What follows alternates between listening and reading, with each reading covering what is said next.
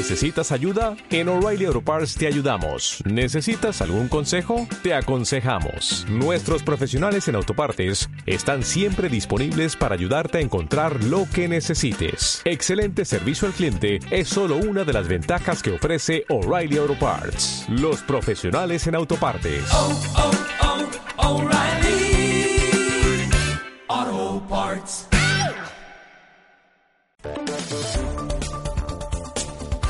Y en este momento de la tarde de Mercado de Divisas vamos a abordar un tema polémico pero interesante como todos los que abordamos en el programa. Ha muerto el value durante los años de la crisis, los medios de comunicación.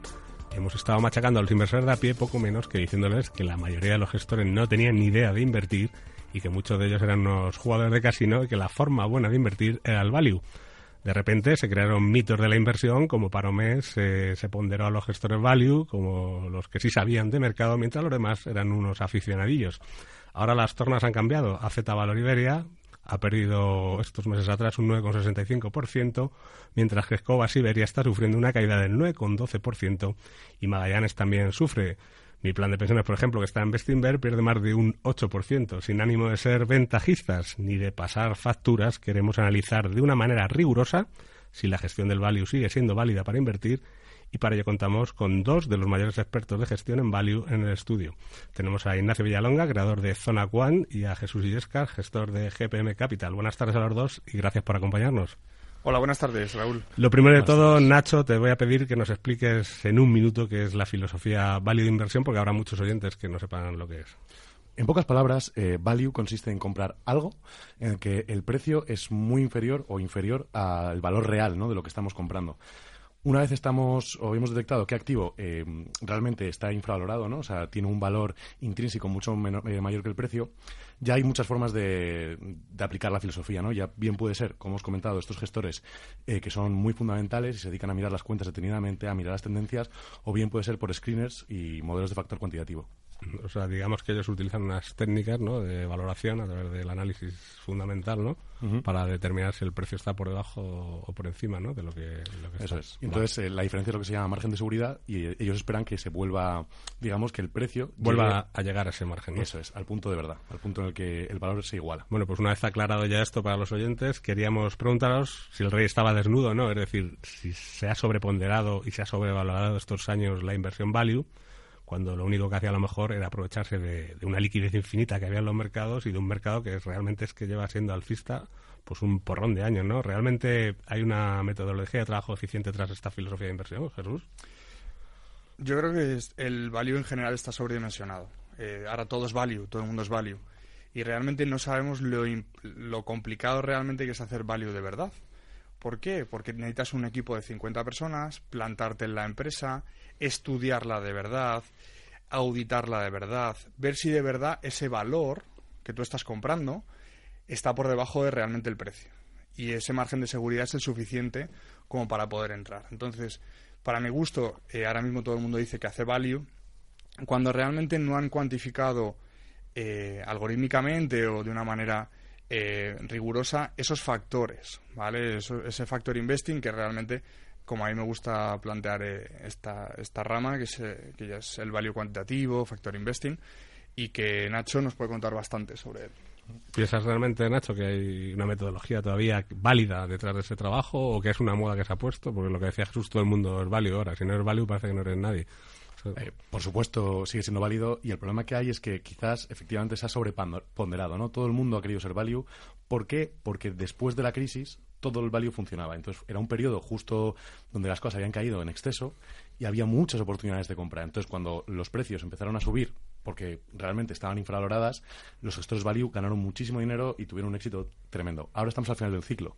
¿Qué está pasando? Que las empresas que están tirando no son las value, al revés, son las empresas growth, son las empresas con unas expectativas de crecimiento muy grandes, pero no hay una infravaloración. O sea, ninguna empresa está infravalorada hoy en día, entonces no hay oportunidades. ¿Significa eso que la filosofía no valga?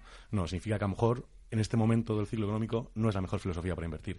Y si la gente hubiera diversificado un poco eh, en qué fondos invertir y no solamente en fondos value, ahora mismo tendría una cartera equilibrada y seguiría teniendo rentabilidades altas. O sea, que supongo que entonces lo que ha pasado es que la gente, pues eh, los gestores value, ¿no? Pues a lo mejor les ha pillado con el pie cambiado o no tenían otra estrategia o, cómo, cómo lo veis esto. A ver, realmente es como ir a, ir a una guerra con una lanza. Pues realmente no puedes ir a una guerra con una lanza. Necesitas un ejército de arqueros, necesitas, yo qué sé, de todo, ¿no? Caballería. Eh, lo que dice Nacho es correcto, ¿no? No puedes ir solamente con value y más value y más value, ¿no?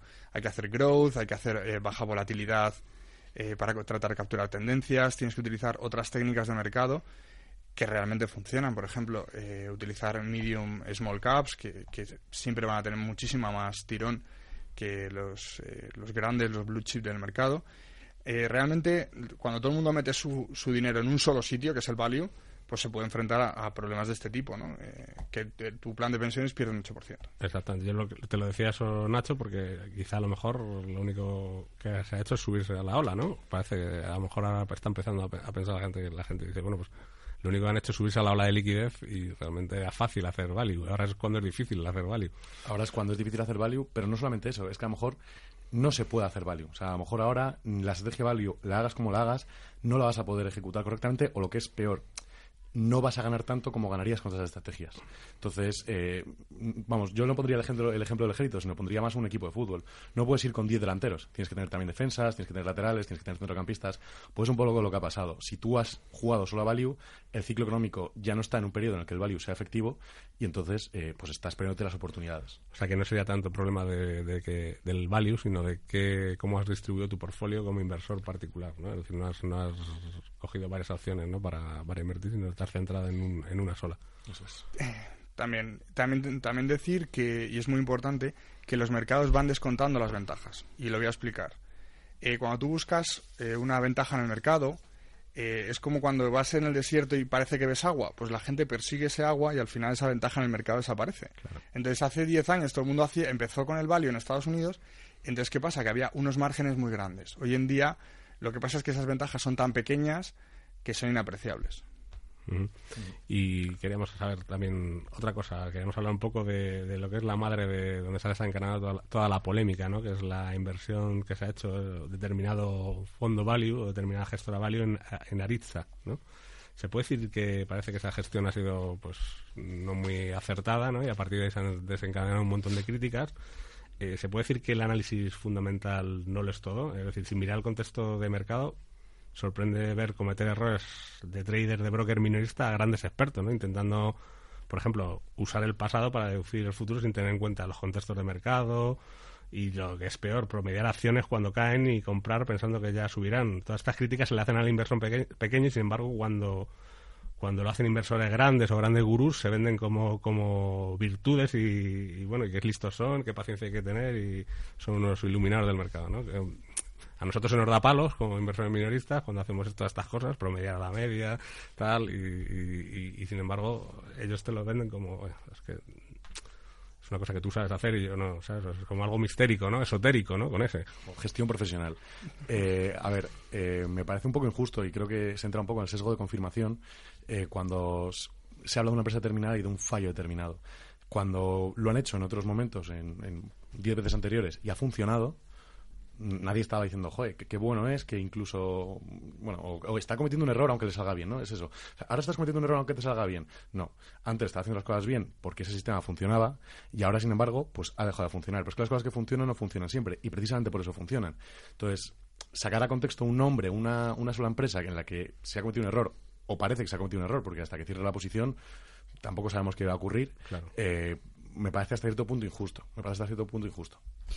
Yo lo que voy a decir esto y voy a levantar la mano es que la gestión es muy compleja. Y al final eh, vivimos en un país, España, en el que todo el mundo critica todo y realmente hay, hay bastante trabajo detrás de gestoras responsables, ¿vale? Yo hablo de gestoras responsables, gestoras serias y que hacen análisis de verdad. Lo que sí voy a decir también, para los que tenemos una serie de, de, tiempo en el mercado, yo me considero una persona joven, pero llevo mucho tiempo, pues eso, pegando bandazos por aquí, que no me gustan las decisiones de todo o nada. Yo no le puedo decir a un cliente, lo vamos a apostar todo al negro o lo vamos a apostar todo al rojo, ¿no? Eh, os voy a sacar una, a colación una historieta pequeña de un conocido fondo, de una gestora, no puedo decir ni nombres ni nada, y, entonces estaba revisando el track record y dice, ah, pues un año hicieron, hizo un 9. Y entonces dijo, ¿y por qué, por qué ha hecho un 9? Y dice, ah, bueno, esto fue por aquella. digo, venga, venga, cuenta, cuenta. Dice, nada, pues España estaba a punto de caer, eh, los bonos españoles estaban al 6-7% y ¿qué hizo el gestor estrella? Pues dice, pues vamos a meternos hasta las patas en, en, bono español. Entonces, claro, ese año pues ganamos un 9, un, un 9 y medio y dice, pero, digo, ¿y si se hubiera caído España? Y dice, pues nada, lo hubiéramos perdido todo, directamente, ¿sabes? Entonces, jamás plantearé esa decisión de todo o nada. Entonces, para mí, que una sola empresa te haya, eh, pues te haya escabalado todo tu fondo, me parece que no hay una diversificación suficiente, ¿no? Que se ha apostado demasiado por un solo valor y a lo mejor se ha promediado demasiado o eh, cabezonerías, ¿no? Cuando gestionas eh, tus sentimientos tienes que tratar de sacarlos fuera y, no puede ser una decisión, pues eso, de todo o nada, Eso enlaza un poco con la, con la siguiente pregunta que quería haceros, que tiene que ver con el asset allocation, ¿no? Parece ser que que ha habido poco, ¿no? poca mano izquierda, poca flexibilidad a la hora de distribuir los activos, ¿no? Y, esto enlaza con un poco lo que también comentábamos hace unas semanas en mercado de divisas, ¿no? Que muchos hedge funds de Wall Street también lo están pagando caro. Por ejemplo, Serrano Capital, uno de los grandes fondos, con 700 millones de dólares, ha cerrado en menos de un año. Y Capital perdió un 25%, mientras el SP subía un 8%. Y así una larga lista que os podría leer aquí ha muerto la gestión activa, realmente se han dormido en los, laureles los, gestores activos y, digamos, se ha comprado a bulto ante el exceso de liquidez porque todo subía y se limitaban a comprar los seguros y lo que subía, pues tecnológicas, tal. Dicen los expertos en Asset Allocation que la cantidad de capital mal asignado en el mundo está en su nivel récord. ¿Qué es, es mal asignado? Porque es, asignado en sitios que están perdiendo ahora mismo. Es que, de nuevo, es un poco una pregunta un pelín, vamos, eh, eh, trampa, ¿no? Porque es verdad que hay grandes eh, gestores o grandes gestoras, ¿no? Fondos que ahora mismo están cayendo mucho. Pero es que han llegado a ser grandes porque han tenido muchos años de ganancias. Y sin embargo va a ocurrir lo contrario. En el momento en el que la gestión, eh, o digamos que los sistemas que empiezan a funcionar son los que no han funcionado antes, grandes gestores que eran eh, absolutos fracasados hace 10 meses van a ser estrellas en el próximo año. ¿Significa que antes lo están haciendo mal y ahora lo están haciendo bien? Significa que tienen o entiendo yo, o espero por lo menos, una visión del largo plazo y habrá momentos buenos y momentos malos. Y hay que juzgar en todos los ciclos económicos, no solamente en resultados de meses o un año. Yo aquí me voy a mojar. Eh, como siempre, me conocéis, voy a ir a la arena y voy a bajarme al barro. Y voy a decir que el mercado es del que se adapta. ¿vale? Entonces, si no te adaptas eh, o tratas de adaptarte, estás fuera.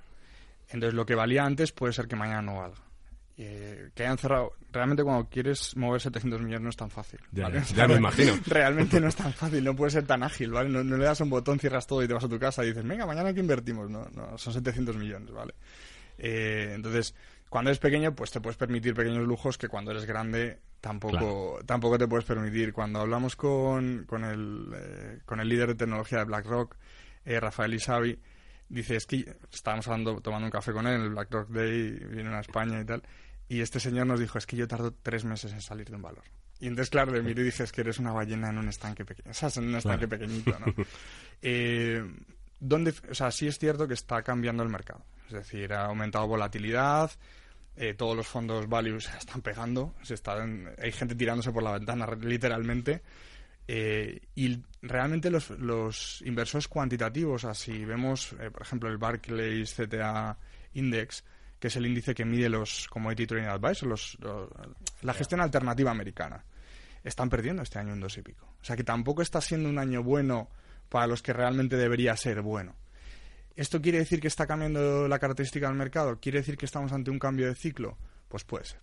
¿vale? Puede ser que, que, el mercado esté cambiando debido a, a la cantidad de liquidez que ha sido inyectada y entonces hay que emplear otro tipo de técnicas, otro tipo de cosas para los próximos años seguir ganando dinero consistentemente. Y un consejo a, los oyentes para eh, diversificar su portfolio, para que crean en, la, inversión los que hayan descrito por estas cosas, ¿qué, se les puede decir? Yo más que para diversificar, eh, voy, a, voy a referirme a un, a un paper que ha sacado Clifford Asnes de, de AQR, que es una de las grandes gestoras que hay en Londres, donde tienen muchos, muchos eh, millones de euros bajo gestión, que este año está yendo realmente mal. Y es un fondo, bueno, son fondos value, además son long short, o sea, que se supone que tiene exposición neutra al mercado. Y entonces eh, dice que él, es de los que se pone muy nervioso y a veces incluso rompe la pantalla del ordenador cuando está perdiendo. Pero luego, ahora la verdad, es el que sigue las reglas más estrictas del mundo, ¿no? Y que le preguntan, tú, vale, está yendo mal, pero tú realmente sabes que esto funciona a largo plazo y sabes que el procedimiento que ha sido es bueno. Pues ya está. O sea, no te, no te compliques. Cree en el sistema, cree en el proceso y acabará por funcionar si lo que has hecho está bien. Pues ya saben los oyentes de Radio Intereconomía, Mercado de Divisas, que confíen en nuestros gestores. Tenemos muy buenos gestores, no se dejen llevar por ese deporte nacional que es la ira y la pasión y la venganza inmediata contra lo primero. Se ha hecho muy buenas cosas en, inversión en este país y pues eso, que un borrón no, no, puede empañar la trayectoria de nadie y lo único que es eh, asesórese, infórmese con especialistas como Nacho Villalonga y como Jesús Illescas, que los tenemos aquí, antes de, diversificar su portfolio y sobre todo pues tengan confianza ¿no? y no pierdan los nervios, que han sido unos meses muy, muy difíciles. Muchas gracias Nacho y muchas gracias Jesús